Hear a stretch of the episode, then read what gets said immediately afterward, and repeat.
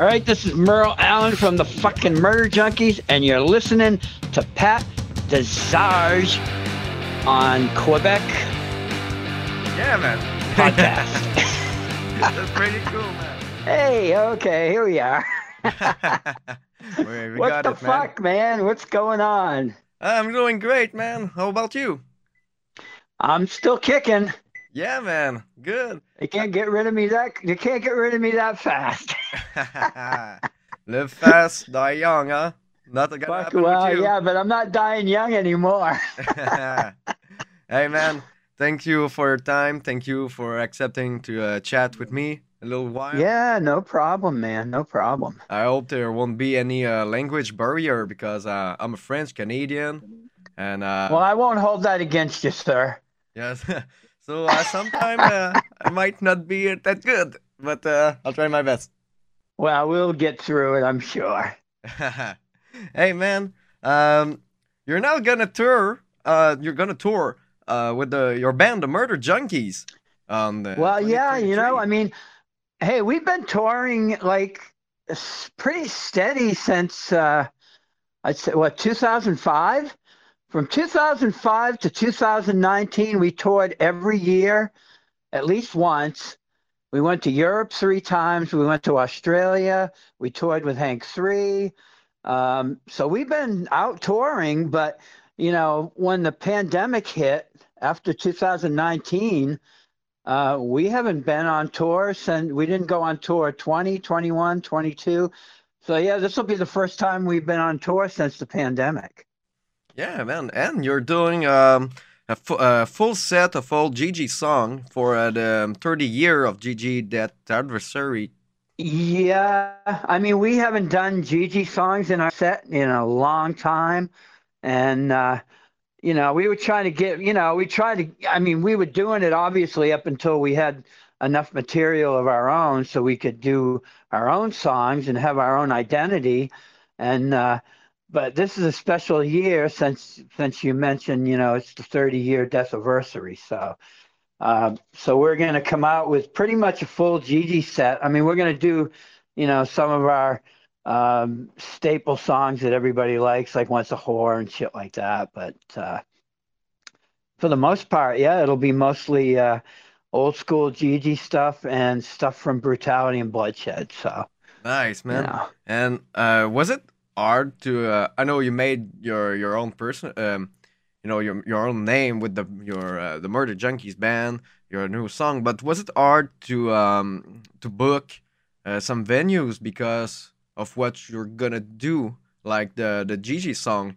Like, do these venues expect that you it's gonna go wild, too wild? Well, we're shit? not. uh, First of all, we're not like GG. So you know, we're more about the music. GG was more about the entertainment level and the you know the craziness and stuff, which we loved, obviously, or we wouldn't have played with him. You know, but um, yeah, nowadays, I mean, people, you know, listen. It took a long fucking time to you know, get people to realize that we weren't trying to be like GG, you know.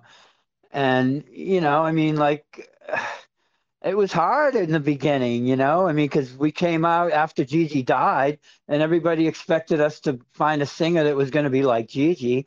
And, you know, there's only one GG Allin. And trying to do something that he did would be, you know, just it just wouldn't be right, you know, and it, Yeah. so we never wanted to go that route to begin with.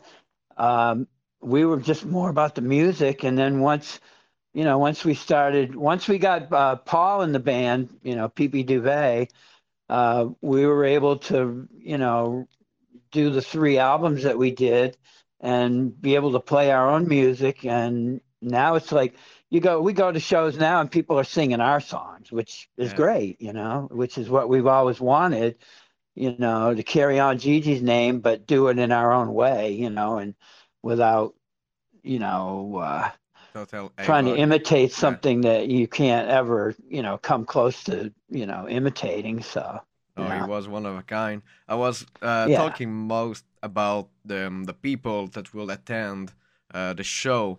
Um, do you think some it was one of my question. Like you got your own crowd uh, with your, your own set of, of of songs that you you made, but is there sometimes some fans that come um that come to your show with um, wrong intention or like Yeah, try you to know what? you? There's, I, I know what you're getting at. There's always got to be a fucking one GG Allin in the crowd, you know? Yeah, There's always got to be that one fucking guy that shows up totally fucking wasted out of his fucking mind and try to make an ass of himself and try to be like GG. You know what happens to guys like that? They get their ass kicked and they usually get thrown out of the bar before the show even starts. that's a You good. know, and the ones that don't get thrown out get their ass kicked by us because we Oh, don't yeah. tolerate that shit. Oh yeah. Um, You know. There always there's got to be a fucking tough guy in the fucking crowd, you know. But you know, it, it don't really work out too well when there's one tough guy and everybody in the crowd hates him as much as we do. So you know, he usually gets his ass kicked and and doesn't remember what happened the next day. I'm sure. that's a good way to deal with that. Yeah, fuck that shit. You know, I mean, we've we've dealt with that our whole fucking life. So yeah. you know, we and we could spot those people a mile away. As soon as the guy walks in, we're like, because we always because we always have each other's back on stage. So before we even go on stage, we look at the crowd and we point out the assholes in the crowd that are going to give us a hard time. Do you expect? And and and so we're ready when those assholes start shit. They either get a bass guitar or a guitar over their fucking head, or they just get the fucking shit kicked out of them. That's all. Do you expect to be more on this tour? That's what that's what the uh, I was trying to. Well, it'll be worse. Oh yeah, it'll be worse once we, you know, once we start playing GG songs. I mean, you know, obviously everybody knows the GG songs, so you know they'll go more crazy than than ever on this tour. I'm sure. You know, which is fine. It's great. You know. Yeah, it's it's guy. It's the legacy, man. Yeah. Fuck yeah. you hey, know. Um, what are your inspiration for um the new songs that you're still coming up with? Ah, the inspiration, the fucking lame ass, fucking shitty fucking world we live in today. That's enough inspiration, isn't it? Yeah, man. The fucking, you know, uh, just the fucking fucked up government, the fucked up people. Just, I mean, I fucking hardly ever leave my fucking apartment. I leave my apartment to run my errands and ride my bike every day and do shit like that. And, you know, I mean, I don't really go to too many shows anymore, oh yeah. you know, so I just sit around and write music all fucking day. Well, not every day, but, you know, Why uh, why don't you go uh, see more shows uh, now? Uh, you know, because there really aren't that many shows that I want to see. There's not any fucking, there aren't that many bands out there that fucking interest me. I mean, I can't even think of a fucking new band that I even like, you know? Is it So because either, of I, I guess, and probably part of it is just because I don't even give a fuck anymore. I don't give Ah. a fuck about anybody, anybody's band but mine, you know? is it because of the new politically correct uh, wave? That's uh, Well, yeah, that obviously that, you know, it's like, I mean, everybody just wants to sound like the next thing, you know? There's mm-hmm. there's no there's no originality anymore in anything. I mean, you know, I guess people can say it's all been done to death, but you know, at least when I was coming up and growing up, people, you know, when the punk scene first started, it was, you know, there was all kinds of diverse sounds and and and ideas and stuff like that. Now, now everybody just wants to sound like, oh, this band's really popular. I mean, we go on tour. We don't play with any rock and roll bands or punk bands anymore. It's all hardcore and fucking metal. do you think you're uh, mean- like the last of your of your kin on that? Uh, there's only, you know, there's only a few of us left. You know, the the only real true punk bands that are still around are the ones that have been around for 20 or 30 or even 40 years, you know. You know, it's like, I mean, the new bands today, they're obviously, I mean, we go on tour, we play with three or four bands every night, you know, uh, and and I can come home and literally say that there might have been two or three bands that I actually liked, or would actually listen to because everything sounds the same. It's all fucking metal and hardcore.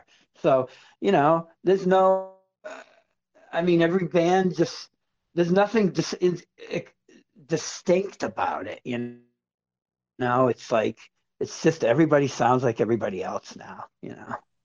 Yeah, I understand Does that. that make sense? Yeah, I see it in the the co- I uh, mean, you the know, uh, you go to shows, you mustn't see that. I mean, yeah. I can relate right? to to the comedy scene actually. Uh, like I told you, I, I'm a French French Canadian. Uh, I'm a Quebecer comedian, uh, Yeah, junkie, yeah, and um, right. you know, I see I see it through just the art in general. I see it in comedy. Like a lot of Yeah. people don't try, don't really want to try to break the barrier and to just. I mean, when was the last time? When was the last time you heard like a, a Sam Kinison or a fucking uh, um, Andrew Dice Clay or anything like that in comedy anymore? Or Richard Pryor, any, you know, any, you know, I mean, yeah, there's fat guys out there that do fat guy jokes. That's fine and everything, but you know, I mean, I, think comedy, the only comedy that I actually like is the offensive comedy. Oh, You know, I mean, Sam Kinison's my favorite comedian, you know, and and he was great, you know. But Yeah, but I don't think um maybe it, since he died young and we didn't quite see uh the decline on him because I think uh, Sam Kinison uh there's not enough but you know who I'm talking about, Yeah, right? You know yeah. Sam. Kinison, right? Yeah, Yeah, I know. yeah, Sam Kinison, yeah. yeah. Uh So, you know, stuff like that is the kind of comedy I like. I like comedy that, you know, insults everybody, old school comedy.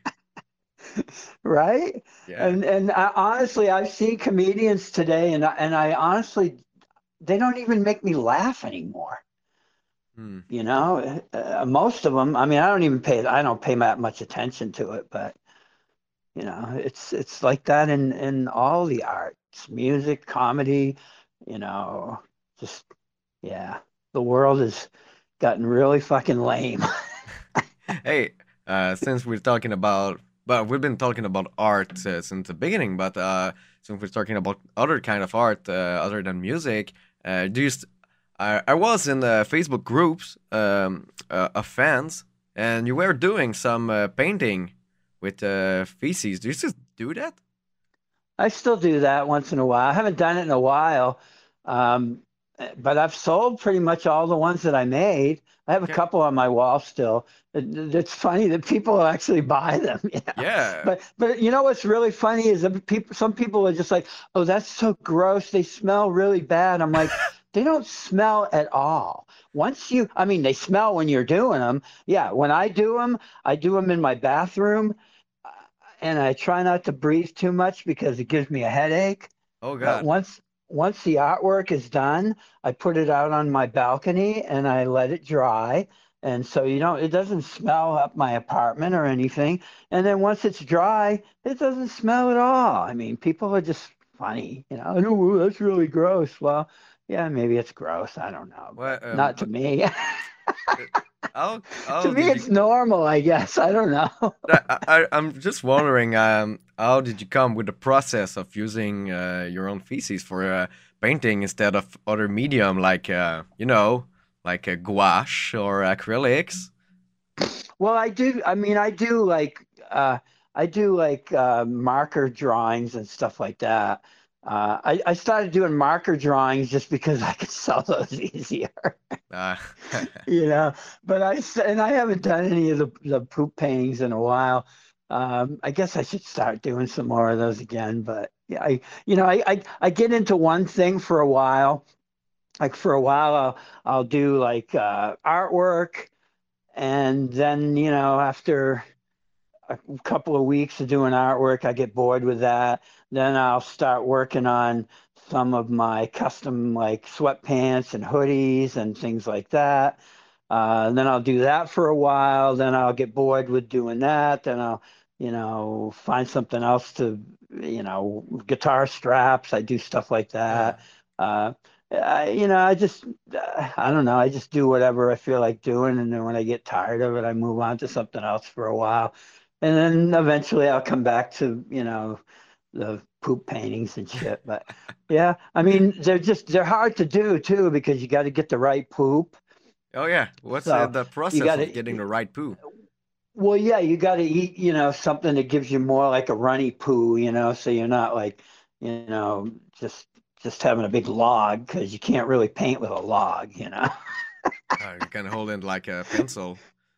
Yeah, so so you know you got to get the right texture, and then you got to wear gloves and take it out of the toilet bowl, and you got to mix it into a, you know, into a little uh, cup so you can work on your artwork. And then you, you know, usually what I'll do is I'll I'll draw something in a light pencil, and then I'll just go over it with the poo because it's really difficult Yeah. to paint with poop. I mean, it's really, really difficult. So, so getting fine art out of poop art is not something that's going to happen. It's basically just simple, you know, drawings and stuff. Yeah.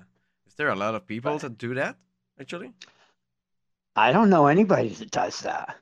Okay. I mean, a lot of people, I know a lot of people that have that have painted in blood in the past, you Yeah, know, yeah. blood art. Blood art's like, you know, been going on for fuck, that was going on when I was living in New York back in the 90s. So, you know, uh, but I, but I, I started doing the poop ones because I never, I never saw anybody do that. So I figured I might as well be the first one, Hold on. Oh you yeah. know. Yeah, yeah, yeah.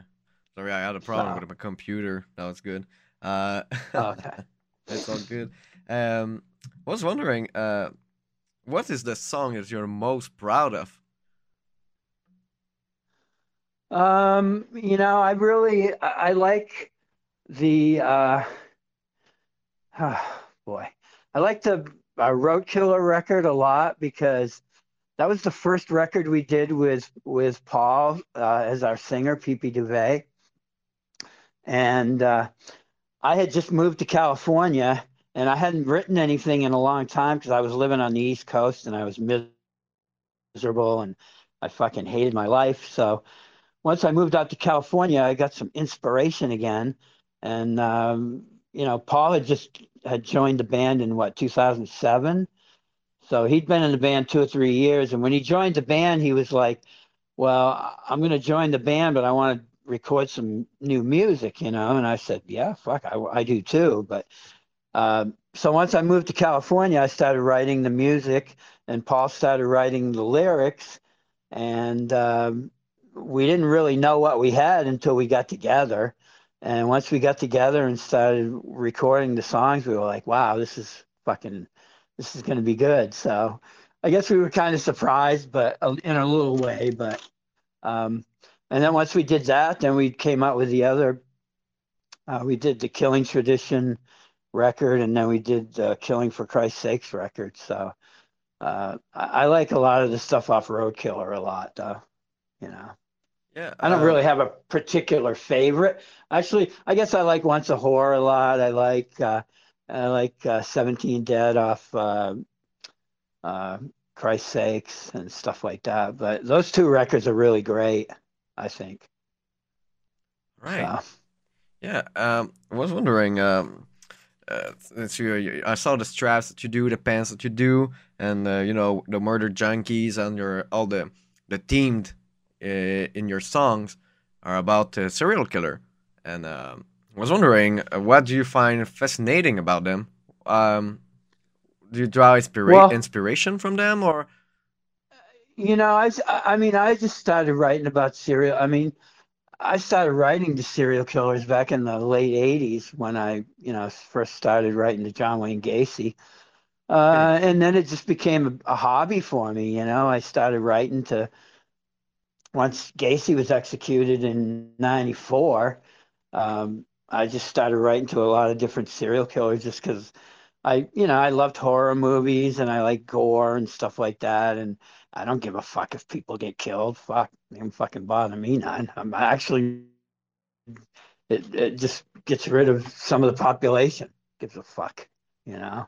So I don't know. I mean, I guess uh, I did it f first just out of a thrill of writing and getting a letter, and then it became, you know, uh, oh, I want some artwork, and so I started writing to different people, and you know, it became it was like my hobby, you know, uh, pen pals. Yeah. Did You you know, receive then any uh, any stuff from them? Did he? oh God, I had uh, in my heyday of collecting, I had over a hundred pieces of artwork. Um, I had letters from God, everybody from Gacy to Ramirez to, um, you know, Danny Rolling, uh, Henry Lee Lucas, uh, people like that, lots of different serial killers, uh, Son of Sam. You know, I wrote to a lot of people and I collected a lot of artwork. And then, uh, you know, like everything else I get into, I got I got bored with that and uh, I sold my whole collection. Oh, all right. Okay. That's pretty. That's pretty So I sold my collection and that was my uh, that was kind of my uh, retirement plan right there. You know. Oh yeah. Some people, some people have their 401k plans. I had my serial killer collection plan. No, it wasn't really a plan. It just sort of happened that way, you know. I mean, I, I never started writing to serial killers thinking I was going to make money from it, you know. Yeah. Uh, but once it got to the point where it got so popular, now it's like fucking mainstream. Serial killers are mainstream now, Yeah, man. The the Dahmer series on Netflix. You saw that?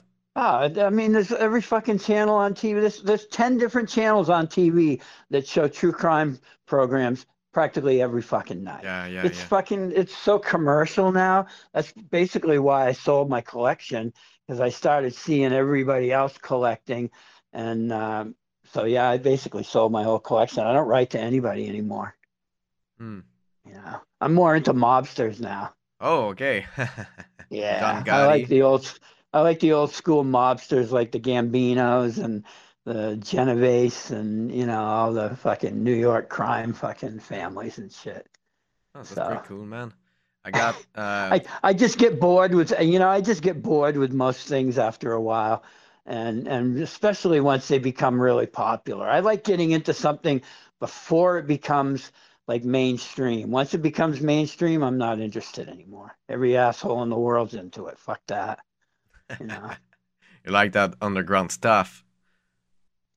Yeah, you know, I mean, that's uh yeah, that's basically my thing, I got um three more question for you. Uh, Okay. Since you you've talked about uh, re your retire uh, retiring plan, I was wondering, um, do you plan on retiring for from music, or you want to play till you can't? Actually. I, I'm gonna play music until I die, probably on stage. Oh. I mean, I, you know, I mean, that's like the one thing that's constant in my life. I can't live without music. I don't know what I, if if music, if if there was no music tomorrow, I'd be like, what the fuck? I might as well just kill myself because, yeah. I mean, I, music is everything. I listen to music all day fucking long. Um, I play, you know, I play my bass, I play my acoustic guitar, I play my electric guitar. Um, it's everything about it's all about music for me. So I don't really see us retiring, you know, and and I mean we'll play. I guess basically we will play as long as I look at us and think that we're still doing what we do and we're still doing it at a high level and we're still doing it at, you know, like we're not just going on stage just to play, you know. If Yeah. if if that becomes if it becomes something like that, then I'll stop playing, you know. That's pretty respectable, man. Like that. Yeah, Like I, I don't want to just, you know, I don't want to just go on stage just to go on stage. Yeah. Uh, if I don't think we're giving the crowd the show that they they deserve, uh, or playing up to our potential, then yeah, I'd I'll I'd I'd stop playing. I wouldn't stop recording and making music. I would just stop playing live, you know. Hmm. Um, I had a question uh, about uh, you know uh, the I saw a lot of uh, GG Allin's merch, and I was wondering, do you get any money from? You, you you sure do get money from that? Uh, who owns the right of the GG? Oh Um, boy, that's yeah, a very complicated. It's very complicated. I got a And, you know, I do- of him actually on my I do- desk right now.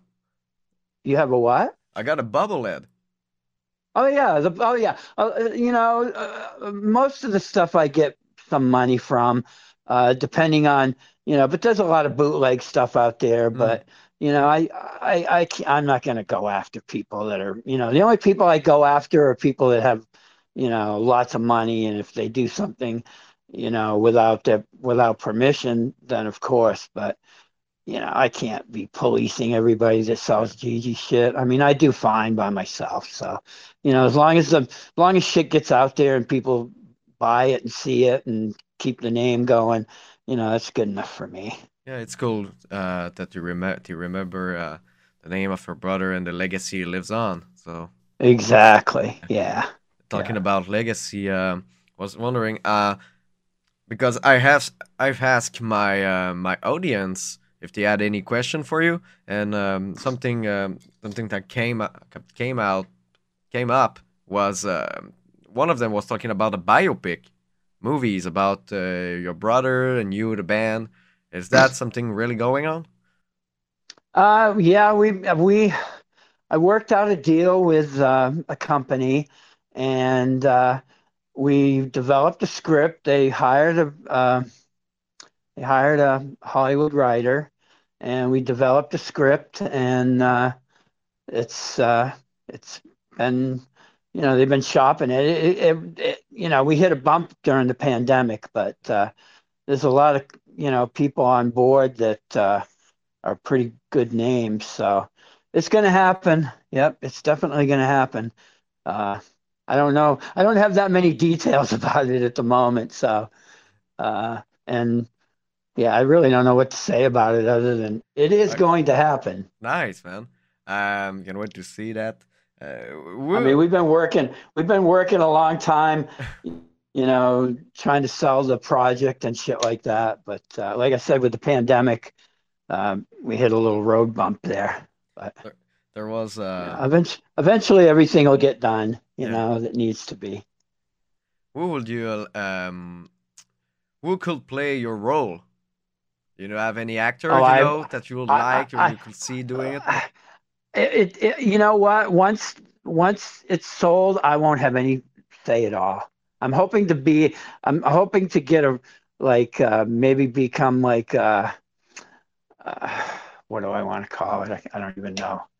Uh, A cameo? you know, well, not even a cameo. I'd like to have some input, but uh, there's no guarantee that I'll have any input at all once it's sold. Once it's sold to a Hollywood company, I'll, you know, I'll be out of it. I won't have anything to say about it. So people are funny. They're like, "Oh, who are you going to get to play you? Who are you going to? Who's going to play GG?" I, I don't know. I won't have anything to say about it. You know, which which will suck. But I mean, what are you going to do? You know, I don't have enough power to, you know, be able to make those demands, especially, you know, if some big company is going to buy like something that's going to, they're going to put millions of dollars into, you know. Yeah, man. So, yeah. Thank you for your time, man. It was pretty cool uh, conversation. Uh, Yeah, let me know when it goes. Uh, I, I don't know. Is this going online somewhere? I, Yeah, I don't yeah. know much about. Yeah, it's gonna be on my. Uh, it's a small podcast, but uh, pretty pretty glad uh, that you came. Is there any chance that you're t- gonna tour in Canada, maybe with the? We, you know, we'll never come to Canada because A, nobody wants to pay us. Okay. And B, we can't bring merch with us uh, Hmm. because getting into Canada is harder than going to fucking Europe or anywhere else, you know? Uh, we are planning on going to South America in the fall or Latin America. But uh, yeah, coming to Canada, that ain't going to happen because, you know, it's it sucks. It sucks because I'd like to come up there and play, but I just don't see it ever happening. There's a lot of people uh, that like what you're doing up here. Oh, I know we would do really well up there, I'm, I'm Yeah. sure. But, you know, the problem is is finding a promoter that will pay us, you know, because if we can't bring merch with us, we have to charge more money to come there, you know, because I mean, a lot of the the money that we make on tour is a lot of it's on merchandise, you know. Yeah, I'm pretty sure. Like the uh, you, like in Montreal, there's there's a scene. I'm pretty sure people will be willing up to pay the price just to uh, to see. Montreal, Toronto. I Yeah, mean, yeah, since places like that would be come. great. you know, since you never Yeah. come to Canada, people are. I think people are gonna be willing to pay the price, man. Well, then you put it out there on your podcast. Murder Junkies are looking for somebody that wants to pay us to come up to Canada and play. it's been said, you man. it's out there now, buddy. Now it's out there. Come on, you motherfucking Canadians, get with it, man. Thank you for that. Right on, man. Right on, man. Have a Well, it's good been day. a pleasure chatting with you, and uh, let me know when this is up, and I'll check it out. Yeah, I'll send it to you, man. Bye bye. Okay, man. Thanks. Bye.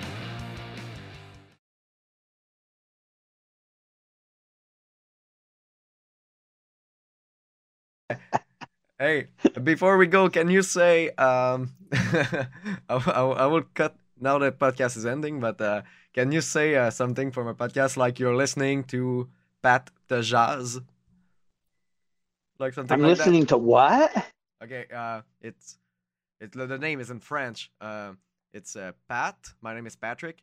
Pat. Oh, Pat. Okay. Yeah. It, uh, te, like te jazz. You're listening to Pat, Pat. to Jazz. Why? Yeah. Can you say uh, like a catchphrase that I can put uh, on there? Pat to Pat to, to Pat Desage? Desa- Desage? No, no it's uh, jazz. Jazz. Like like jazz. Jazz. Oh, Yeah. jazz, like jazz. No, it's not Pat jazz. Desage. It's, it's Pat te jazz. Pat to za- Jazz. Yeah, that's right. Can you say something like you're listening to Pat the Jazz, motherfucker, or something like that? Ready. Oh, yeah. Hey, this is Merle Allin from the Murder Junkies, and you're listening to Pat Desage. Desage. Oh, no, let's do that again. What is it, Pat Desage? Tez- Pat Desage. Is that right? Yeah, yeah. Pat Tezage.